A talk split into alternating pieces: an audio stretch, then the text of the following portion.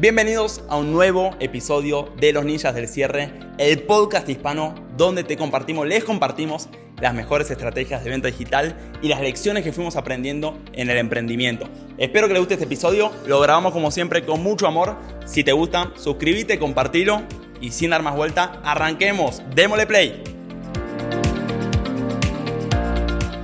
Tengo un libro que les quiero resumir con unos buenos conceptos. El libro, sinceramente, es bastante largo, entonces le quiero comprimir acá lo más importante de ese libro y no solo como lo el resumen, sino diferentes aplicaciones para que ustedes lo puedan aplicar. El libro que les quiero compartir hoy es este libro que si lo buscan se llama Ready, Fire, Aim, que la promesa del libro es que te enseña, supuestamente, a cómo pasar de 0 a 100 millones de dólares en facturación anual. ¿Ok? Entonces, si les interesa, este es el libro que vamos a estar tocando y resumiendo hoy los conceptos más importantes atravesados por mi filtro y lo que sería un poco mi punto de vista. Cómprenselo si se lo quieren comprar. Igualmente yo acá voy a resumir para mí lo más importante del libro. Entonces, va a ser un resumen cortito, rápido, al grano. Así que presten atención. Voy a hablar rápido. Así que como siempre, escuchen rápido. Entonces, miren, este libro para mí, y para mí los puntos más importantes que habla este libro son un par que ahora se los voy a decir. ¿O? Pero básicamente el libro divide la etapa de crecimiento de un negocio en cuatro etapas, según este libro, ¿no? La primera etapa dice de 0 a un millón de dólares, la segunda etapa es de un millón de dólares a 10 millones, la tercera, como se imaginarán, es de 10 millones a 100 millones y la cuarta es plus 100 millones de dólares en facturación anual. Estamos hablando, por supuesto. Entonces, para hacerle como una síntesis rápida de estas etapas, la primera parte la llama promotion, ¿o no? Promoción. Básicamente, que te enfoques en vender. No voy a hacer énfasis en esta parte. Supongo que la mayoría de los que está acá ya están acostumbrados a vender. Y si no están acostumbrados a vender, em, aprendan el proceso de venta o se ven el webinar de destino de venta o agendan una asesoría o algo, pero no me voy a detener bastante, mucho en esto.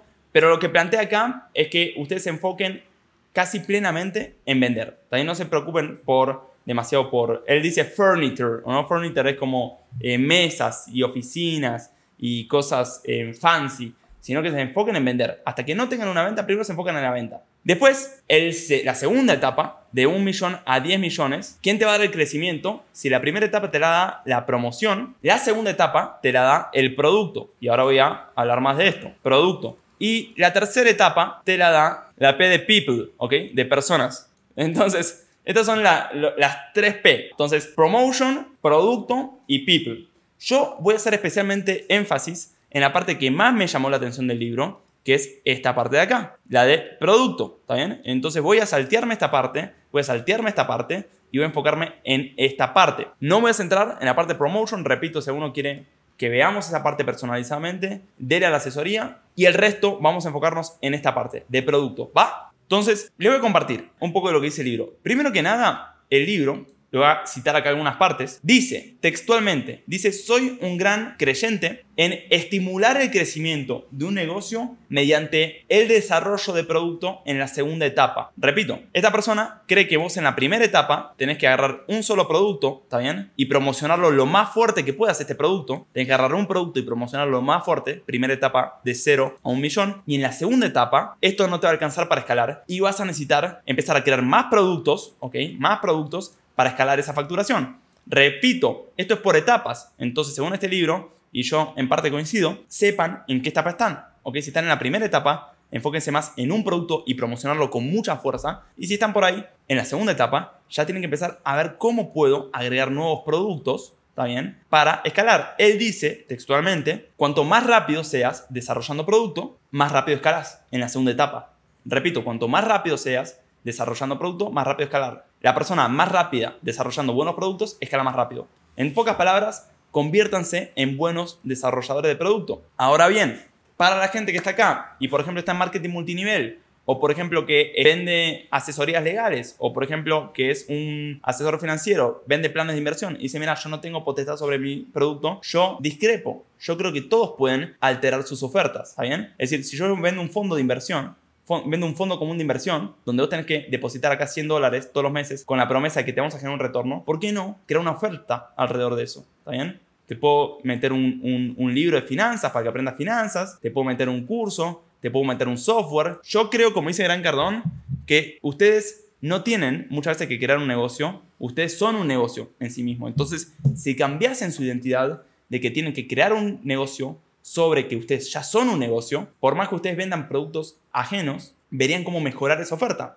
¿Qué más le puedo meter a esta oferta para hacerla más atractiva? Para diferenciarme de todos los asesores financieros, ¿verdad? Y aquí hay gente que vive bajo la norma de, no, bueno, es que en mi industria eso no sucede. O sea, básicamente están adhiriendo a que, bueno, este es el límite sobre el cual opera mi industria o sobre el cual operan mis compañeros y yo, como todos se mantienen en estas cuatro paredes, yo también me mantengo en estas cuatro paredes. Hay un libro que a mí me encantó, que se llama Hacia una nueva libertad, de Murray Rothbard. Es un librazo, no lo tengo acá. Es un libro eh, anarcocapitalista. ¿Qué quiere decir esto? De extremo liberalismo económico. Y ese libro me encantó porque te hace darte cuenta que no hay reglas. Vos puedes hacer lo que quieras. ¿Quién dijo que yo no puedo a los servicios financieros que ofrezco con la empresa meterle más oferta y hacerla más atractiva? Si yo vendo más, la empresa va a estar contenta. Y si esa empresa no está contenta, te aseguro va a haber otra que sí. ¿Me siguen lo que les quiero decir? Como que esto se lo digo a la gente que está en servicios em, profesionales, como por ejemplo estudios jurídicos, como por ejemplo venta de seguros, venta de planes de inversión, em, gente que está en el multinivel. Lo que les quiero decir acá es que no hay reglas, ¿verdad?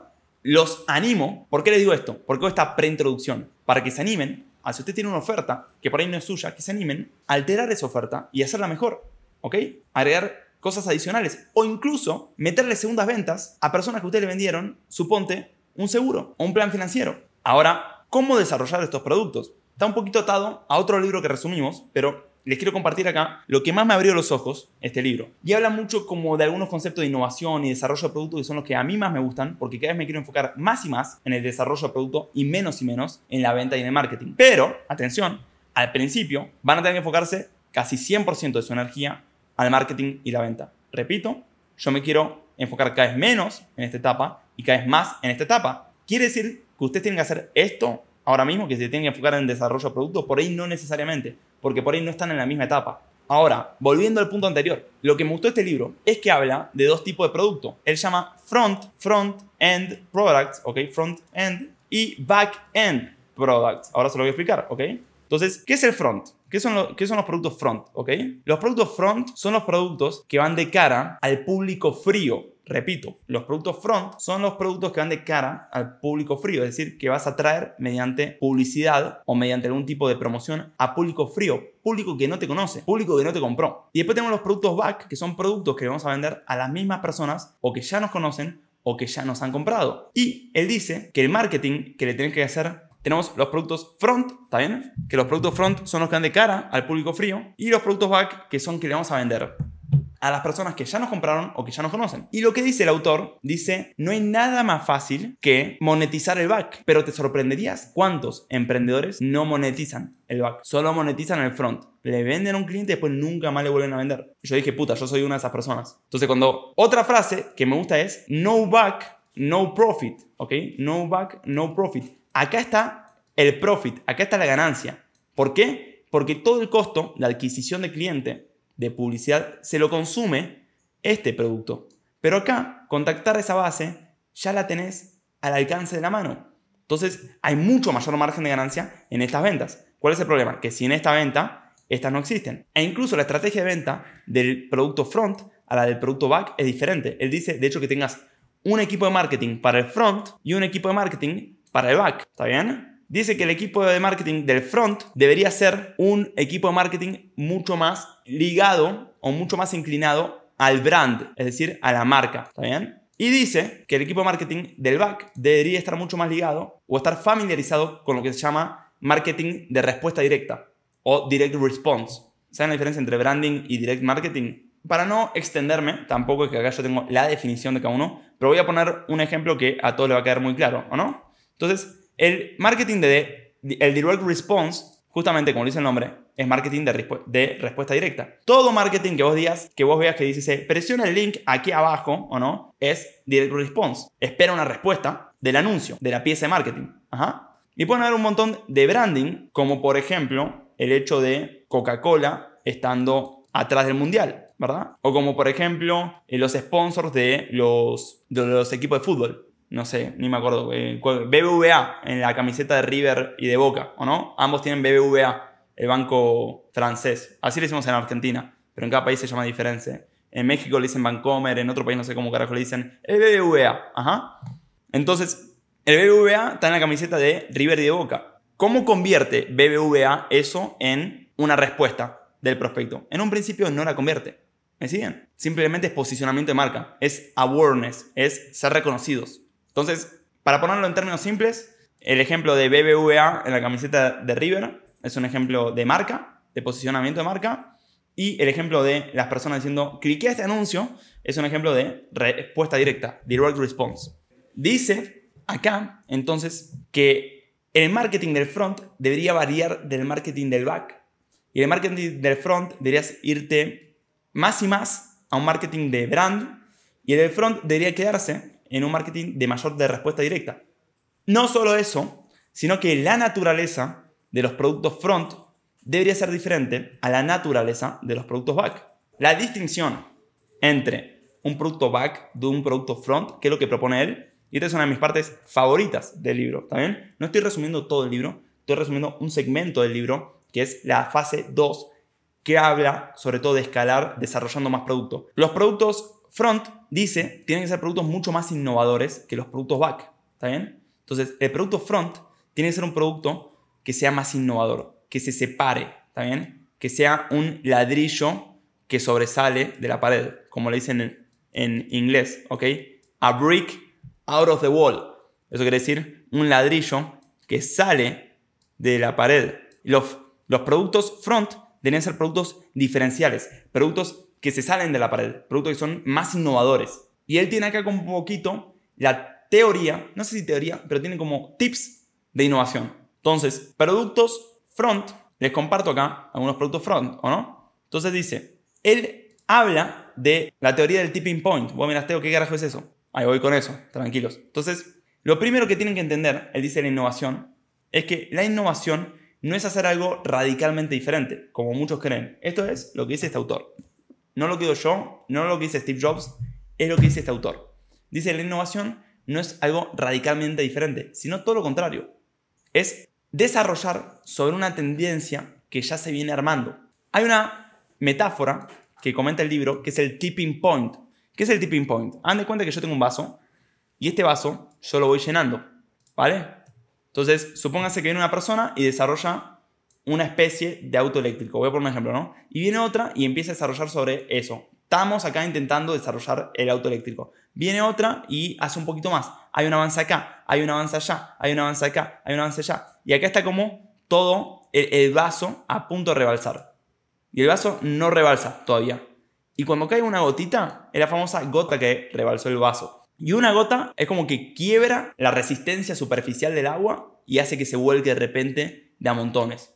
Y él dice que la innovación es mucho más saber agregar esa gota de agua a una tendencia que ya está en desarrollo y ya otras personas están construyendo. No hacer algo radicalmente diferente, sino lo contrario, sino identificar una tendencia y ver cómo le puedes agregar esa tendencia. Otra frase que me gustó mucho, acá dice, los clientes, escuchen, no están buscando productos completamente nuevos, están buscando adaptaciones ingeniosas sobre productos que ya conocen y aman. El cerebro humano no puede procesar demasiada, demasiado de una nueva idea no puede procesar demasiada novedad. Muchas veces la innovación no es más que ingenio, es más ingenio que genio, que son cosas muy diferentes. Es más sobre hacerle pequeñas variaciones diferenciales que mejoren mucho algo, productos que ya les gustan. Y si en parte lo piensan, algo de razón tiene, ¿no? Como el iPhone, la gente ya usaba celulares, ¿verdad? El auto eléctrico, la gente ya usaba autos, ¿verdad? Son como de las últimas grandes innovaciones que fuimos conociendo. La cripto, la gente ya usaba monedas, o sea, no es como algo de sentido tiene el punto. Hay que ver qué tan así es, pero lo que propone justamente el libro es que vos veas cómo puedes agarrar productos existentes y no hace falta ser un genio, sino tener ingenio. El ingenio es hacer adaptaciones ingeniosas a tendencias y productos que ya están avanzadas en el mercado, a sintonizar con lo que las personas ya están acostumbradas y ver cómo puedes solucionar y facilitar y simplificar ese producto. Los productos frontales, los productos de front-end products, tienen que ser productos que sean más innovadores, más novedosos, que sean más diferenciales, que sea algo como una nueva oportunidad, algo más novedoso. Y los productos, los back, en efecto, muchas veces son productos para nada novedosos. Él dice son good enough products, son productos lo suficientemente buenos, es decir, no son nada del otro mundo. Y de hecho estos productos, cuando tenés que pensar en desarrollarlos, dice no te alejes demasiado del primer producto. Dice mucho más fácil a la hora de desarrollar un segundo producto, un, un producto que esté muy cerca de tu éxito inicial. Después voy a comentar más porque dirán, pero a la persona no le va a servir eso. Y después hay toda otra parte del libro que habla justamente de que las personas compran productos que no necesitan todo el tiempo. Esto parece un poquito polémico, pero más adelante en el libro lo explica y realmente a mí fue como me, me, me cambió, me hizo darme cuenta que estaba en un nivel de marketing muy pedorro yo. Entonces, el producto frontal tiene que ser un producto novedoso, tiene que tener justamente alguna novedad, tiene que tener una diferenciación. Esa diferenciación vamos a buscar productos que ya están en el mercado, dice él, productos que ya están funcionando, vamos a sintonizar con lo que ya a la gente le gusta. Entonces, no se preocupen, sea un producto más o menos parecido al suyo en el mercado, sino que van a darle adaptaciones ingeniosas a ese producto y diferenciarlo lo suficiente para que sea novedoso. Y esa novedad debería atraer a muchas personas. Y dicen, a este lo vas a tener que marketear agresivamente. Sin embargo, por mucho que vos vendas este primer producto, probablemente tengas poco profit poca ganancia neta. ¿Quién te va a dar la ganancia? El back, ¿o no? Exactamente.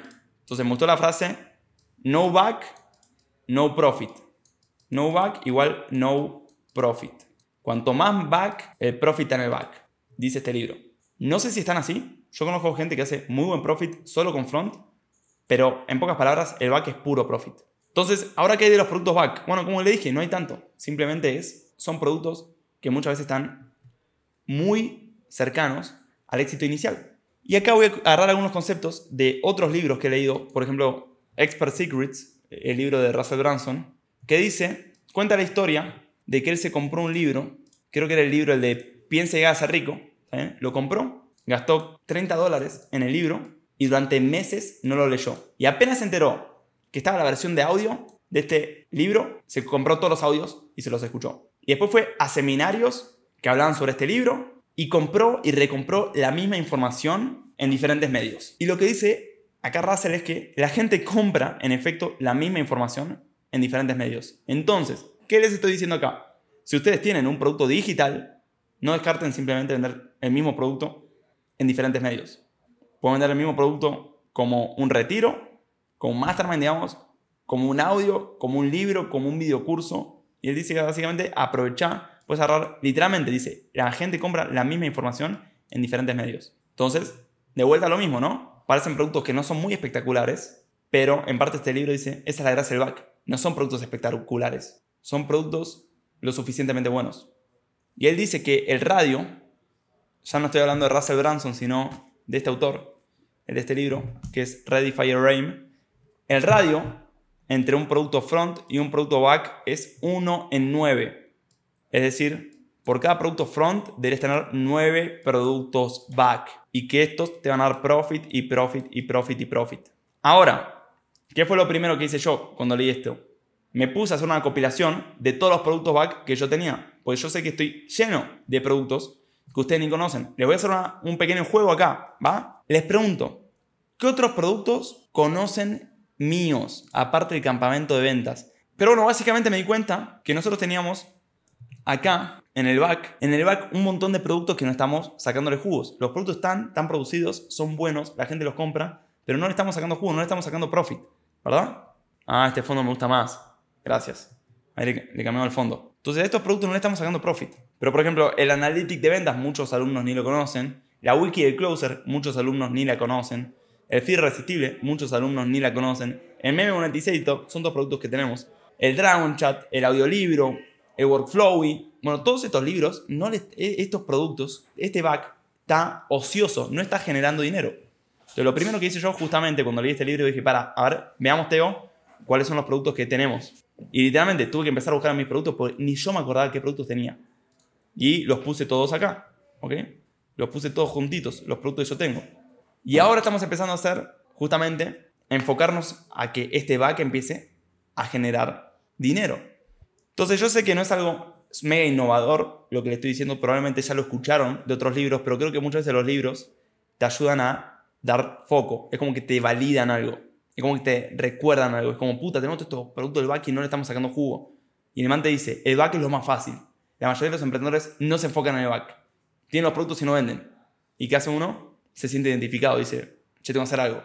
Y si el autor realmente sabe de lo que habla, porque por ahí no sabe nada y simplemente es una pelota espuma, pero si el autor sabe lo que habla, por ello en un mes empiezo a ver profit y profit y profit del back. Que por ahí me hubiese tomado un año en implementarlo si no hubiese alguien con autoridad, con mayor autoridad que yo que me lo recuerde. Entonces, eso es lo primero del libro, ¿o no? Distinguir lo que son los productos front de los productos back. Habla un poquito de, de la innovación que tienen que tener los productos front, del marketing que tienen que tener los productos front versus el marketing que tienen que tener los productos front, back. Básicamente hace la diferencia entre el front y el back en tres tipos. En el marketing, en la naturaleza de los productos y en su función. ¿Está bien? La función del front, dice él, es atraer clientes masivos. Y la función del back es sacar rentabilidad de esos clientes. El front debe ser un producto más llamativo, un ladrillo que sobresale de la pared. Y el back debe ser un producto tal cual lo dice él, más o menos uno, uno más del montón. El front debería empezar a tener un marketing más tendiendo la marca. Y el back debería tener un marketing más direct marketing. Y él en efecto dice justamente que el direct marketing es una de las mejores formas de testear productos. ¿Por qué? Porque bueno, muchas veces salís a vender productos que los tenés en beta y los promocionás como que están en beta. Cosa que la gente no se enoje cuando los compre y vea que están en beta. Entonces, de esta manera, con el direct marketing, sacas a testear un montón de productos, te fijas cuáles funcionan y sobre esos escalas. Y él tiene una frase en este libro que dice, si no está roto, arreglalo. Esa es la frase en castellano, ¿no? La frase es, si no está roto, arreglalo. Vos decís, ¿cómo? Claro, dice, si el producto no está roto, arreglalo. Repito, uno dice, ¿cómo? Una vez más, si no está roto, arreglalo. Eso quiere decir, si no está roto, tenés que el producto está validado y sobre los productos validados deberías hacer mejoras. Entonces, sobre los productos validados deberías mejorar y estar continuamente en mejora continua. Entonces, eso que me hizo ponerme atención. Hey, tenemos todos estos productos, los miré yo, no están rotos, muchos de estos productos venden, vamos a mejorarlos. Y después dice, bueno, ¿cómo podés hacer segundas ventas? Dice, aprovecha cada mejora que hagas de estos productos para mantenerte en contacto con tu base de clientes. Dice, la forma de hacer segundas, terceras, cuartas ventas es manteniéndote evidente el servicio al cliente, manteniéndote en contacto con tu cliente. Y aprovecha cada mejora que vos hagas a tu producto para mantenerte en contacto con tu base. Entonces, cada vez que yo cargo nuevas objeciones a la wiki del closer, mandamos un mail diciendo se cargaron nuevas objeciones a la wiki del closer. No lo conocen, es básicamente una plataforma que tenemos. Esa información ya la conozco, ¿no? Esa información ya la conozco, por ejemplo. Cuando alguien nos dice, por ejemplo, no, ese curso no lo voy a comprar, pues esa información ya la conozco. O como, por ejemplo, cuando alguien nos puede decir, se me murió un familiar, literalmente, no, mira, ya compré uno similar y, no tuve, y tuve malos resultados o no tuve buenas experiencias. Ah, me hablaron mal del multinivel. Por ejemplo, me hablaron mal de ese multinivel. Juan, mira, te voy a ser sincero, la gente habla bien y mal de todas las cosas. ¿Vos tenés un auto hoy? Sí, estoy seguro que si vas a internet y buscas por qué ese auto es el peor del mundo, vas a encontrar una pelota de artículos. ¿A vos el auto te gusta? Sí, exacto. Entonces, dejemos buscar validación afuera. Si a vos, te gusta, a vos te gusta ganar dinero por internet, sí, claro. Entonces, dejemos, entonces démosle para adelante. Porque si no vamos a guiar por las opiniones ajenas, no vamos a hacer absolutamente nada en la vida. Entonces, esa es la wiki del Closer, ¿está bien? Entonces, chicos, fíjense que en efecto la wiki del Closer, sinceramente, es un producto muy parecido en parte al campamento de ventas, ¿se dan cuenta?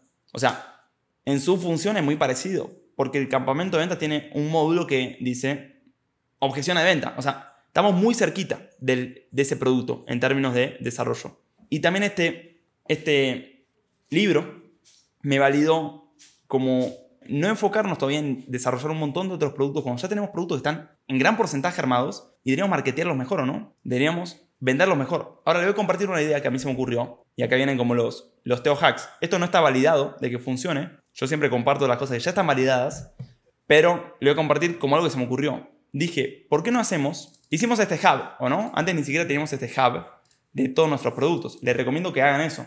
que si tienen productos ahí, por lo menos hagan un inventario de cuáles son esos productos y fíjense a ver si pueden empezar a monetizarlos. A mí me encanta tener las cosas visualmente. El solo hecho de tener este hub que antes no teníamos me hace sentir que tenemos, empezamos a tener más organización. Y se me ocurrió, ¿por qué no hacer nuestro producto hoy front es el campamento de ventas, ¿verdad? Este es el principal producto que la mayoría de los que han comprado el campamento de ventas lo tienen. ¿Cómo para monetizar mi back? Yo dije, bueno, tenemos el campamento de ventas, ¿ok? Que es nuestro producto front, el que más vendemos en el front de cara a las personas.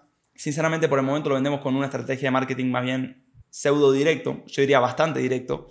Todavía no hay, tanta, no hay tanto posicionamiento de marca todavía. Pero pensé, a ver, ¿cómo podemos hacer para que el campamento naturalmente venda el hub? Se me ocurrió una idea. No sé si funcionará, si no funcionará. Pero dije, ¿por qué no hacemos que cuando compras el campamento de ventas, cada camada que compra el campamento de ventas tiene un Black Friday. Por ejemplo, si vos sos de la camada 22, tenés un Black Friday en, suponte, vos compraste en junio. Bueno, todos los que compran en junio de la camada 22 a fin de julio tienen su Black Friday y le avisamos.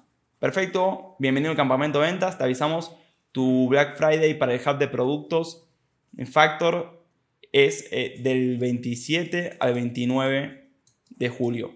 Y del 27 al 29 de julio toda la gente que compró el campamento, en junio tiene esa fecha abierta para comprar todo, supóngase al 40%. Si te pasaron esos dos días, sí, chao, lo perdiste. La gente que compra en julio tendrá su Black Friday en agosto. Y justamente para acceder al Black Friday tienes que poner tu mail. Y si tu mail coincide en que entraste en este mes, te deja entrar. Y si no, no te deja entrar. Entonces, ¿funciona eso? Ni idea. Todavía no lo testé. Pero, lo que le estoy diciendo, el leer este libro es, bueno, ahora tenemos el hub, ¿ok? ¿Cómo vamos a empezar a monetizar este hub para los alumnos del campamento. ¿Cómo se lo vamos a dar a conocer? ¿Cómo lo vamos a empezar a vender? Yo dije, ¿quién de acá es del campamento y tuvo buenos resultados? Y, miren, acá leo, acá Diana, cuando vi el campamento pasé de 3 ventas a 8 ventas en 2 meses, en la mitad de tiempo. Yo pagué 30 dólares para entrar y prometo pagarlo poco a poco para hacer parte. Claro, Franco hizo un pago de compromiso, ¿no? Ahí nunca ponen... De no tener para pagar el alquiler, esta es Nati, que hoy estuvimos hablando mucho. No tener para pagar el alquiler y comprar comida a vender 997 dólares en menos de 15 días y 3.000 dólares en 15 días después de esa venta. Y testimonio así, chicos, tenemos, pero para tirar mantener del techo.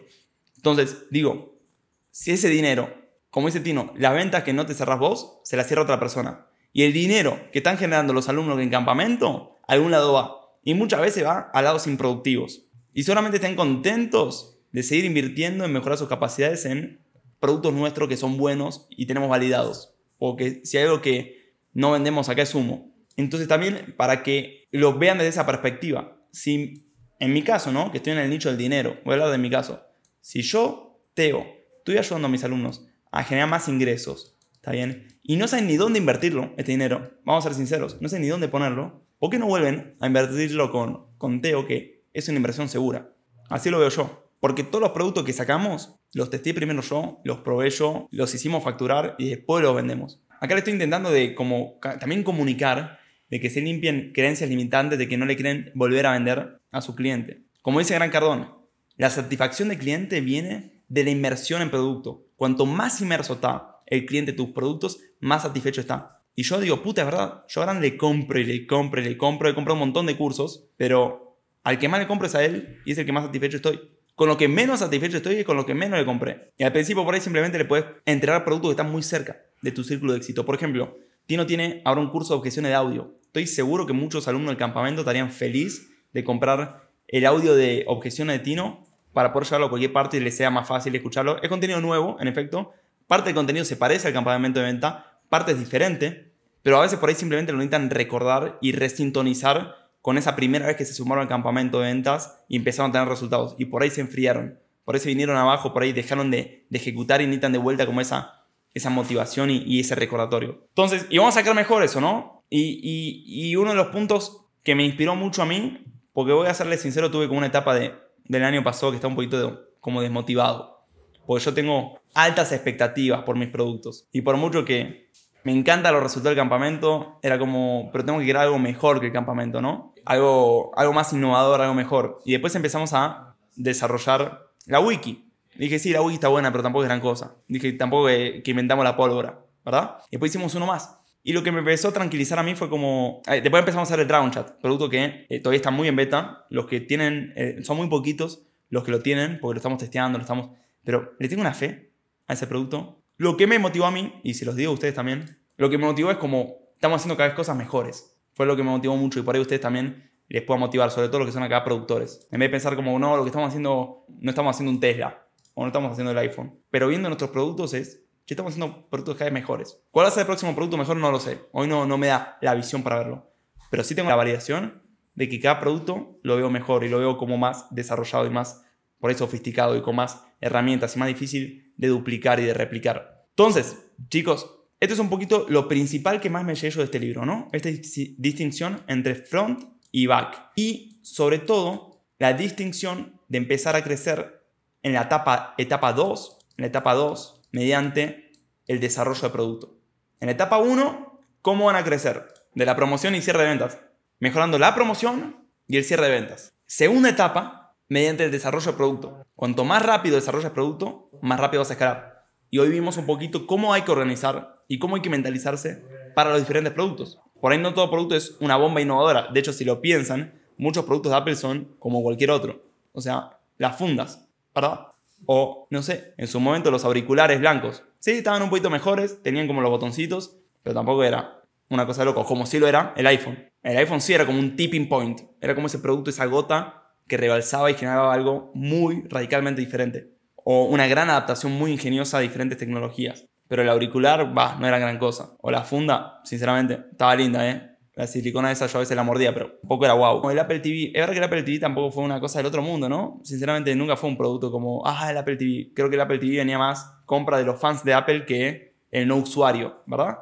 Sí, coincido. nunca lo tuve yo, el Apple TV. Eso muestra de lo poco wow que fue, pues nunca lo tuve y nunca me intrigó demasiado. Sí fueron así otros productos súper distinguidos, el iPod, el iPhone, ni hablar la Mac en su momento. Yo creo que también el Apple Watch anda más ahí en, los productos no guau, ¿no? O sea, es como un iPhone chiquito con una muñequera. No lo tengo, por ahí uno me dirá, no, tengo, está buenísimo, pero... Entonces, primero chicos nos vamos a enfocar en desarrollar la promoción, desarrollar el cierre de venta. Esto siempre lo explico. Lo primero que tenemos que saber es pulir la promoción y el cierre de venta.